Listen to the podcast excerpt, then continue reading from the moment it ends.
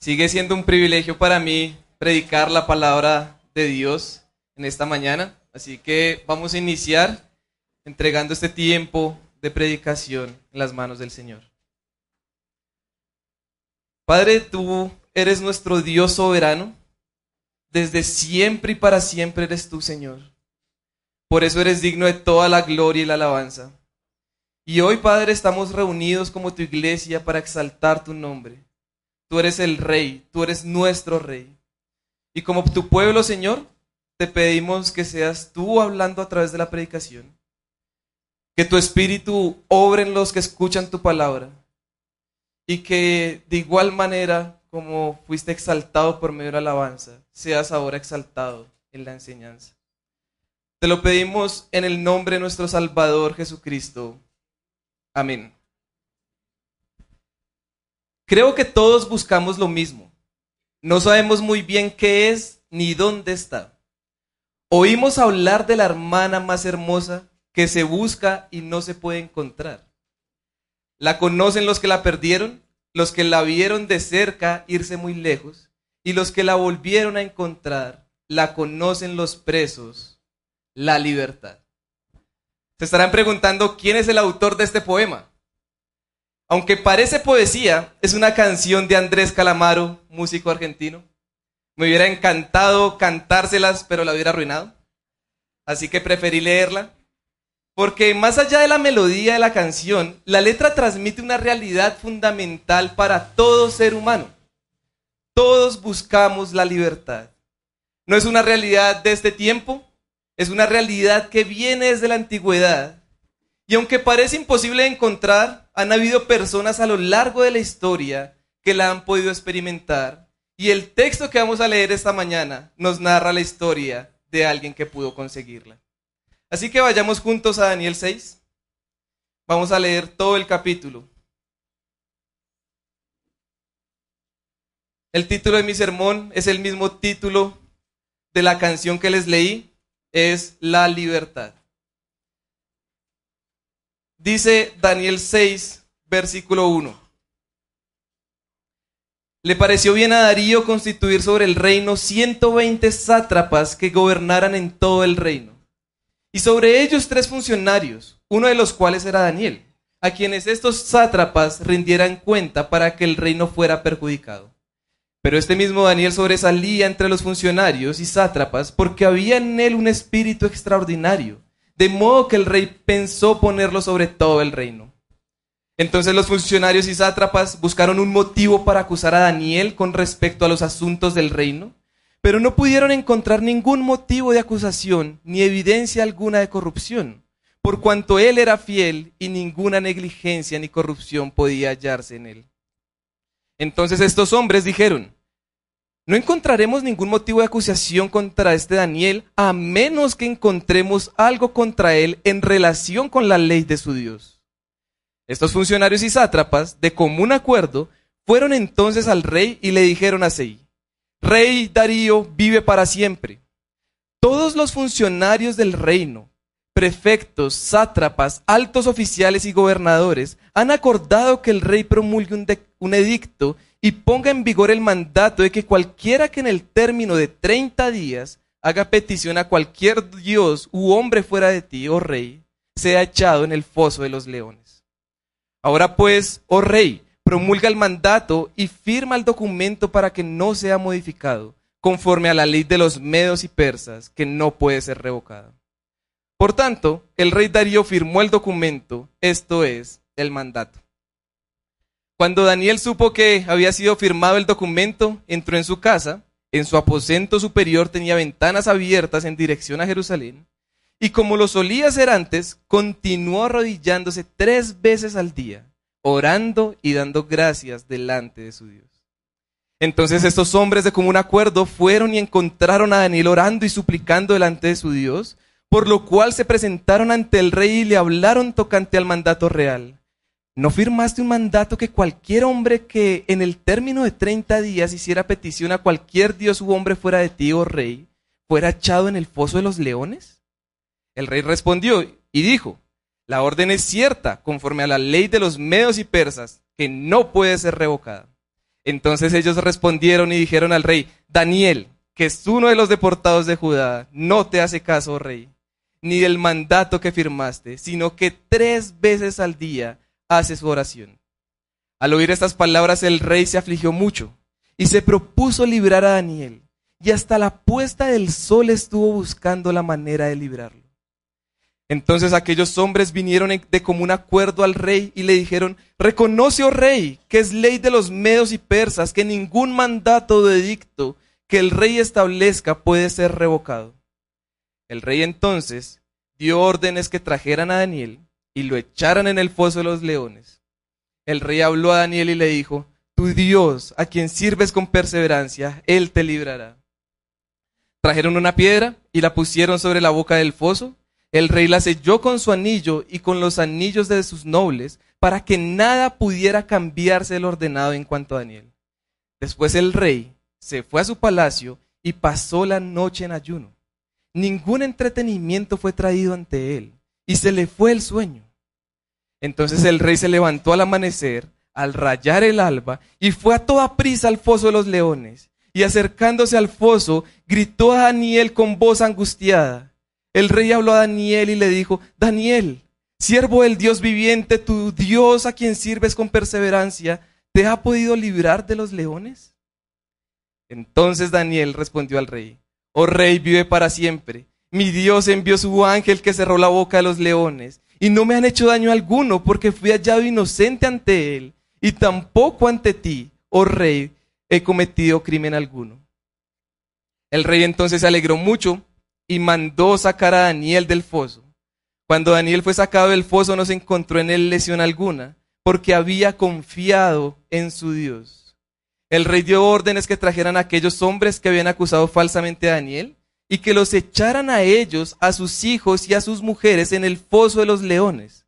No habían llegado aún al fondo del foso cuando ya los leones se habían apoderado de ellos y triturado todos sus huesos. Entonces el rey Darío escribió a todos los pueblos, naciones y lenguas que habitaban en toda la tierra, que abunde vuestra paz. De parte mía se proclama un decreto de que en todo el dominio de mi reino todos teman y tiemblen delante del Dios de Daniel, porque Él es el Dios viviente, que permanece para siempre, y su reino no será destruido, y su dominio durará para siempre. Él es el que libra y rescata hace señales y maravillas en el cielo y en la tierra, el que ha librado a Daniel del poder de los leones. Y este mismo Daniel prosperó durante el reinado de Darío y durante el reinado de Ciro el persa. En general, creo que es una historia bastante conocida para todos nosotros. Daniel en el foso de los leones por desobedecer al mandato del rey y finalmente Dios lo libera. Y aunque es una historia bastante conocida, estoy convencido de que podemos sacarle aún más provecho. Podemos sacarle más provecho porque la libertad que experimentó Daniel también la podemos experimentar nosotros hoy. Y no me refiero a una confianza de libertad futura que solo se puede encontrar en la eternidad, sino que desde ya podemos confiar que somos libres porque Dios nos hace libres. Por eso quisiera argumentar la siguiente idea para ustedes esta mañana. Nuestra confianza y libertad está en el Dios que puede librar. Nuestra confianza de libertad está en el Dios que puede librar. Este mensaje es realmente importante para nosotros hoy, pues todos estamos buscando la libertad. Queremos ser libres de la enfermedad, del dolor, del dinero, de las deudas, preocupaciones, tiempo. Y mucho más importante, queremos ser libres del pecado, de la muerte. Pero, ¿en dónde depositamos nuestra confianza para ser libres de estas cosas? ¿En dónde la depositamos y nos hace libres? Bueno, el mensaje que traigo hoy para ustedes es que su confianza y libertad está en el Dios que los hace libres. Y quisiera argumentar mi mensaje por medio de dos puntos sencillos que también resumen la historia general de Daniel 6 el primer punto es el que no pudo librar, versículos 1 al 15. Y el segundo punto es el que puede librar, versículos 16 al 28. Así que vamos a iniciar con nuestro primer punto, el que no pudo librar. Para comenzar, quisiera preguntarles, ¿quién es el personaje principal de esta historia? ¿Daniel? Puede que los haya confundido al decirles que la historia es conocida, Daniel en el foso, pero realmente si somos fieles a la narrativa del texto, vamos a concluir que el personaje principal no es Daniel, sino el rey Darío. Y quisiera mostrarles un entendimiento distinto de esta historia, no en lo fundamental, sino desde otra perspectiva, desde otro ángulo, desde los ojos del personaje principal. Básicamente, la historia inicia con una transición de reinos, el domingo anterior veíamos que por el orgullo de Belsasar, el reino iba a ser entregado a los medos y persas. Y el capítulo anterior concluye diciendo, Darío el Medo tomó el reino a sus 62 años. Así que ya Darío como soberano de la nación decide constituir sobre el reino 120 sátrapas, es decir, 120 personas que le ayudaran a gobernar. Y por encima de ellos, como jefes de los sátrapas, un rango, más, un rango superior, nombra tres funcionarios para que los sátrapas rindan cuentas. dentro de estos funcionarios se encontraba Daniel, sobresaliendo sobre los demás, y el rey Darío estaba considerando ponerlo sobre todo el reino. Como vemos, el rey Darío empieza a tener una participación en la historia, empieza a tomar acción. Pero después de estos tres primeros versículos, a partir del versículo 4, inicia lo que conocemos como el conflicto de la historia, el cual es un conflicto que se va a ir desarrollando y va a ir aumentando. Lo primero que vemos del conflicto es que los funcionarios y sátrapas tienen envidia de Daniel y empiezan a buscar motivo para acusarlo, no encuentran nada, así que traman un plan con relación a la ley de su Dios. El plan es el siguiente, ir a donde el rey, convencerlo que promulgue una ley que esté en contra de la ley del Dios de Daniel, y que si alguien hace petición a algún Dios fuera del rey, entonces sea arrojado al foso. Es decir, que se le dé muerte. Estos sátrapas y, funcionarios eran astutos. Primero convencen al rey con engaño. Dice que todos, que todos los funcionarios estaban de acuerdo con la ley. Eso incluía a Daniel. Pero también eran astutos porque condicionan al rey a cumplir esta ley, ya que es bajo la ley de los medos y los persas, que no puede ser revocada. Miren lo que dice en el, el versículo 8. Ahora pues, oh rey, promulga el mandato y firma el documento para que no sea modificado conforme a la ley de los medos y persas, que no puede ser revocada. Y finalmente el versículo 9 nos dice que el rey firmó el documento, firmó el mandato. Ahora, a partir del versículo 10 comienza el conflicto que nosotros ya conocemos. Daniel sabe que el rey firma el documento, pero sigue con su adoración al Señor, sigue orando tres veces al día y dando gracias delante de su Dios. Claramente el plan de los funcionarios y sátrapas estaba saliendo como esperaban. Ellos sabían que Daniel no iba a dejar de obedecer a la ley de Dios por obedecer a la ley del rey. Así que lo atrapan con las manos en la masa, se lo llevan ante el rey y antes de decir que Daniel desobedece, para asegurarse de que sí iba a morir Daniel, le preguntan al rey, ¿no firmaste un, mandato que cualquier hombre que en el término de 30 días hiciera petición a cualquier dios u hombre fuera de ti, o rey fuera echado en el foso de los leones? Eso es lo que nos dice el versículo 12. Y el rey responde, sí, yo lo firmé y no puede ser revocado. Y ante esa declaración, los funcionarios y sátrapas le dicen, ah, Daniel no obedeció. Ahora sí, eh, eh, eh, Daniel está orando tres veces al día, ahora sí tienes que matarlo. Este es uno de los conflictos de la historia. Daniel va a morir a manos del rey. Pero recuerden, Estamos tratando de ver la historia a la luz de los ojos del rey Darío. Y el rey también entra a ser parte de este conflicto, pues el versículo 14 dice lo siguiente. Al oír estas palabras, el rey se afligió mucho y se propuso librar a Daniel y hasta la puesta del sol estuvo buscando la manera de librarlo. El rey había sido engañado. Él no quería perjudicar a aquel funcionario que sobresalía por, sobre los demás, según el versículo 2. Y es por eso que en el versículo 14 vemos al rey como un abogado sacando todos los códigos, las leyes, tratando de encontrar la forma de librar a Daniel. Los que son abogados o los que tienen familiares abogados, como mi padre, saben que llenan todo ese escritorio de hojas, de libros, y me imagino al rey así, sabiendo que solamente tiene un día para liberar a su cliente. Finalmente, el rey cuando firmó esa nueva ley se puso la soga al cuello, pues firmó un documento que no iba a ser revocado. Por eso los funcionarios y sátrapas le dicen en el versículo 15, reconoce, oh rey, que es la ley de los medos y persas, que ningún mandato o edicto que el rey establezca puede ser revocado. No hay escapatoria. No de parte de Daniel, pues no leemos que esté tratando de liberarse, sino del rey. El rey no tiene escapatoria, el rey no puede librar. Si lo notaron, Daniel no tiene una gran participación en la historia hasta este momento. Realmente ha sido muy poca. Solo en el versículo 10 lo vemos actuando en la historia. De resto ha sido el rey actuando y los funcionarios y sátrapas actuando. Pero quiero que noten que aunque Daniel no ha participado mucho, su acción del versículo 10 es muy importante para nosotros hoy. Incluso su no acción del resto de los versículos también es muy importante para nosotros hoy. Daniel en su tiempo tenía claro un principio que nosotros tenemos hoy gracias a los apóstoles.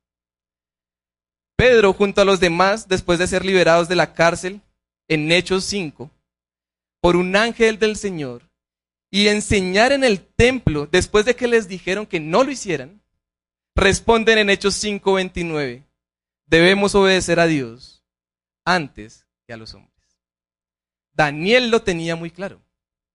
Los apóstoles lo tenían claro. La pregunta es, ¿nosotros entendemos que debemos obedecer a Dios antes que a los hombres? ¿Entendemos que la libertad que tiene Daniel no es para hacer lo que quiera, sino para obedecer la ley de Dios? Daniel no ve como libertad tener un puesto alto en el reino, ni siquiera la estabilidad financiera que estaba teniendo a comparación de cómo inició en el capítulo 2, sino que es un hombre maduro, ya estaba a punto de evidenciar la culminación del, cautiverio, y aun cuando estaba cautivo en ese momento, él vivía como libre. ¿Por qué? porque seguía obedeciendo a la ley de su Dios sin importar la ley que promulgaran. La libertad para Daniel no es lo que nosotros pensamos hoy de lo que es libertad. Lastimosamente, la teología de la liberación ha producido una distorsión, está atacando a la iglesia, pues se cree que es libertad de pobreza, injusticia y opresión y que la iglesia debe ser una fuerza de ese cambio social y político. Pero esa es la libertad de Daniel. ¿Acaso su libertad no es obedecer públicamente a la ley de su Dios y por eso abre las ventanas y se arrodilla y ora? No es literalmente que nosotros tengamos ahora que orar tres veces al día, ¿no? Para ser libres. No es lo que el texto dice, sino que Daniel iba a seguir obedeciendo a su Dios. Y por eso el plan del versículo 5. ¿Estamos viviendo en libertad? ¿Estamos viviendo en libertad aun cuando trae dificultades? Y si estamos obedeciendo al Señor, ¿tenemos la misma seguridad de Daniel, la misma confianza de Daniel? Y me refiero a su no acción, la cual es importante para nosotros. Es interesante que el texto no vuelva a mencionar a Daniel hasta ese punto no se defendió, Daniel no hizo nada, no dijo que esa gente era mentirosa, que estaba engañando al rey. Vemos a un Daniel que confía, que obedece confiando. No en el rey que estaba tratando de liberarlo durante todo el día. Él no deposita su confianza en alguien que no puede librar. La pregunta es nosotros. ¿En dónde está nuestra confianza de libertad? Hay ocasiones que somos nosotros mismos. Ahí está nuestra confianza. Yo puedo. O lo depositamos en otro hombre o en una cosa o en un estatus. Confiamos en lo que no nos puede dar verdadera libertad. Un buen trabajo, un buen salario, una buena esposa, unos buenos hijos, un buen gobierno. Nuestra confianza y libertad está en un gobierno que nos favorezca, que favorezca a la iglesia. Hermanos, tenemos que reconocer que no vale la pena acudir a recursos que no pueden darnos libertad. Es absurdo que pongamos nuestra esperanza de libertad en lo que no lo puede dar. Veíamos que el rey no pudo librar. Por eso lo vemos tratando de confiar en el Dios de Daniel. Él dice en el versículo 16, Él puede librarlo. Él de pronto sí puede librarlo. Puede hacer lo que yo no pude hacer. Y por eso le dice, tu Dios, a quien sirves con perseverancia, Él te librará. Por lo cual, ¿qué va a pasar con Daniel? ¿Su Dios podrá librarlo? Pasemos a nuestro segundo punto, el que puede librar. Versículos 16 al 28. Desde la lectura inicial tenemos el spoiler de que sí puede librar, ¿no? Mencionamos desde el inicio que Dios sí pudo, el título del segundo punto nos indica que Dios sí pudo, pero quisiera mostrarles que la libertad de Daniel como resolución de la historia, así como en el conflicto, no se enfoca en Daniel principalmente, sino que se sigue enfocando en el rey Darío. A partir del versículo 16 vemos al rey teniendo mucha participación en la historia. Vemos al rey en los versículos 16 al 20 cediendo a la ley irrevocable de los medos y persas, echando a Daniel en el foso de los leones, poniendo una piedra en la boca del foso y con el sello de su anillo, para que nadie pueda cambiar lo ordenado. ¿Daniel iba a morir o Daniel iba a morir? Esas eran las opciones que estaban. El rey pensaba que no había escapatoria, aunque lo vemos con algo de esperanza. Después de echar a Daniel, dice, de pronto tu Dios sí, sí te va a librar. El rey pasa una noche terrible, no come nada, no quiso ningún entretenimiento e incluso se le fue hasta el sueño. Es como una mamá esperando a su hijo adolescente a las 10 de la noche. Nada que llega, se le quita el sueño, el hambre por la preocupación. Así estaba el rey, angustiado y ansioso. ¿Qué va a pasar con Daniel? Sale el sol el rey sale corriendo al foso de los leones para ver qué pasó. Y el versículo 20 le grita, Daniel, siervo del Dios viviente, tu Dios a quien sirves con perseverancia, ¿te ha podido librar de los leones? Yo no pude darte libertad. Soy prisionero de las leyes de mi tierra, pero tu Dios pudo hacerlo. Eso era lo que estaba preguntando el rey Darío. Y Daniel le responde que sí que su Dios envió a su ángel para que cerrara la boca de los leones y no tuvo ningún daño. El rey en el versículo 23 se alegra mucho, manda sacar a Daniel del foso y después de órdenes para que traigan y después da órdenes para que traigan a todos aquellos que acusaron falsamente a Daniel, aquellos que actuaron con engaño y, y junto a sus hijos y mujeres los echan al foso. Alguien podría decir, lo que pasó con Daniel fue pura suerte. Preciso cuando mandan a Daniel, los leones estaban llenos. Eso, y por eso no se lo comieron. Pero miren lo que dice el versículo 24 al final.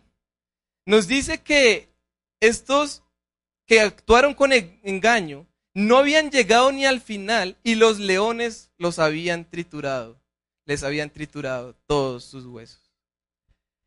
El rey Darío no pudo hacer nada bajo su propia ley. El rey es cautivo de la ley de los medos y persas. Y por eso no pudo liberar a Daniel. Pero Dios está por encima de esa ley. Lo que no podía ser revocado, que se repite en el versículo 8, versículo 12, versículo 15, versículo 17, Dios lo revocó para liberar a Daniel. Él es el que puede librar. Finalmente Darío, después de ver su limitación, y evidenciar que el Dios de Daniel no puede ser limitado, termina escribiendo a todos los pueblos, naciones y lenguas que habitan en toda la tierra, así como Nabucodonosor en el capítulo 4. Les dicen los versículos 25 al 27, que abunde vuestra paz. De parte mía se proclama un decreto que en todo el dominio de mi reino todos teman y tiemblen delante del Dios de Daniel, porque Él es el Dios viviente que permanece para siempre. Su reino no será destruido y su dominio durará para siempre. Él es el que libra y rescata. Hace señales y maravillas en el cielo y en la tierra. El que ha librado a Daniel del poder de los leones. El rey termina reconociendo quién es Dios. El que libra y rescata. Daniel sabía quién era su Dios y confió en él. No es tan fácil de notar el tiempo en el que está Daniel, pero como lo mencioné en el primer punto, Daniel ya estaba avanzado en edad. Y cuando pensó que no iba a poder evidenciar la libertad del cautiverio, de ellos como pueblo, Dios da una antesala de lo que ha de suceder. Libera a Daniel del foso, haciendo lo que el rey no pudo hacer, para después mostrar que así como pudo liberar a Daniel del foso, asimismo los iba a liberar del foso del cautiverio en el que han estado por 70 años. Ya estamos viendo que se va a cumplir lo que se dijo en el capítulo 1. Sin embargo, la libertad del cautiverio que les da Dios no es la que esperaban. Ellos siguen estando sometidos bajo el gobierno de otro reinado. Ellos siguen esperando que Dios sea el soberano del pueblo y los libere, que los vuelva a la gloria que antes tenían como nación. Esperan un rey que venga a destruir a sus enemigos, que no se someta a ninguna ley, que les dé libertad de hacer lo que quieran. Pero la libertad que Dios iba a dar era distinta a la que esperaban. El rey que los va a liberar no empieza por el exterior, sino por el interior. Se debía traer primero libertad de un opresor mucho más grande, mucho más grande que una nación, que es la muerte y el pecado, para así después liberarlos del gobierno terrenal que los aflige. Esa libertad la trajo nuestro Señor Jesucristo. No fue solamente para el pueblo de Israel, sino para todos aquellos que confíen en el pago que hizo para liberarnos de la muerte y el pecado. Él nos liberó sometiéndose a la ley de su Padre, el cual no puede dejar como inocente al culpable. Y es por eso que nos libera de la muerte con su muerte. Es por eso que el pecado es vencido cuando morimos con Cristo. Así como lo leíamos en Romanos 6. El pecado ya no tiene dominio sobre nosotros. Nuestra confianza de libertad está en el Dios que puede librar por medio de la obra de su Hijo Jesucristo. Por eso es que todos los domingos les predicamos a Cristo. Les predicamos la verdad porque si conocen la verdad, la verdad los hará libres. La libertad está al alcance de todos. Todos la estamos buscando, como dijo Andrés Calamaro. Pero son pocos los que buscan donde la pueden encontrar. Solo en Jesucristo hay verdadera libertad. Pero es en este punto donde alguien puede decir, yo no me siento libre. Seguimos en este mundo hostil. Seguimos sufriendo seguimos pecando, seguimos muriendo. ¿Cuál es esa libertad que nos da el Evangelio? Bueno, esa libertad no la vemos hoy de manera visible, porque sucedió hace más de dos mil años, pero eso no significa que no sea real. Es una realidad para todos los que creemos en Cristo, que ya somos libres del pecado y que el pecado ya no nos puede matar. Y no se limiten a pensar solamente físicamente, porque somos libres de la muerte espiritual que es eterna. El pecado ya no tiene potestad sobre nosotros, hermanos. Así que, ¿qué vamos a hacer con el pecado? Lo que vamos a hacer es luchar contra él.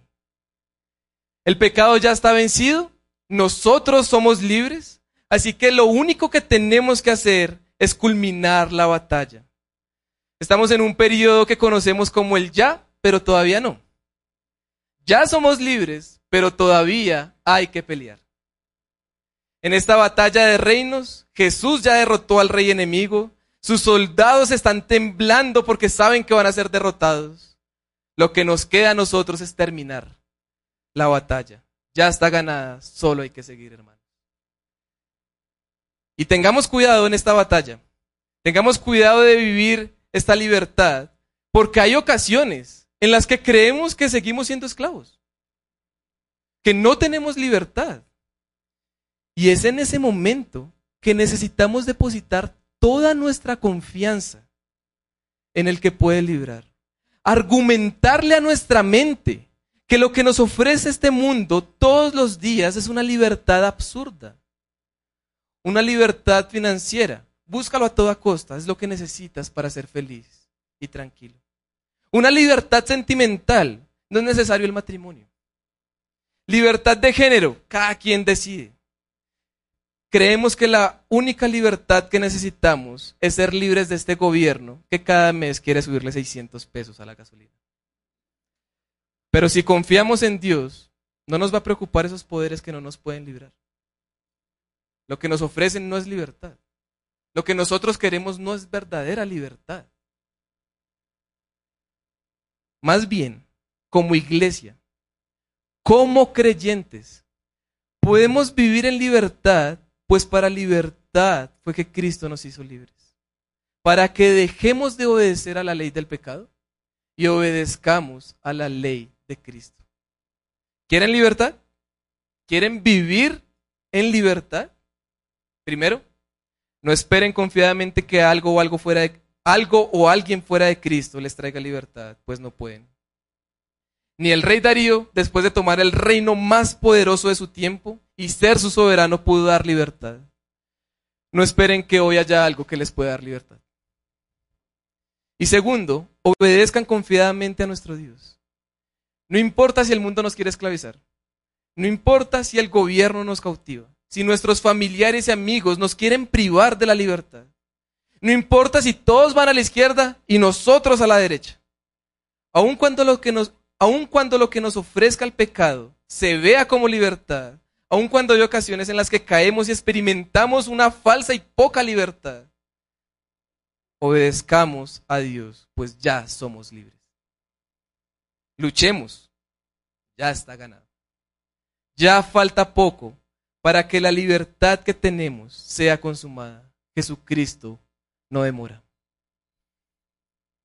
Recordemos que así como Daniel fue librado de los leones, fue librado de la muerte, asimismo nosotros fuimos librados del pecado y de la muerte por medio de nuestro Señor Jesucristo. Así que confiemos en su libertad y vivamos como tal, pues nuestra confianza y libertad está en Dios que puede librar.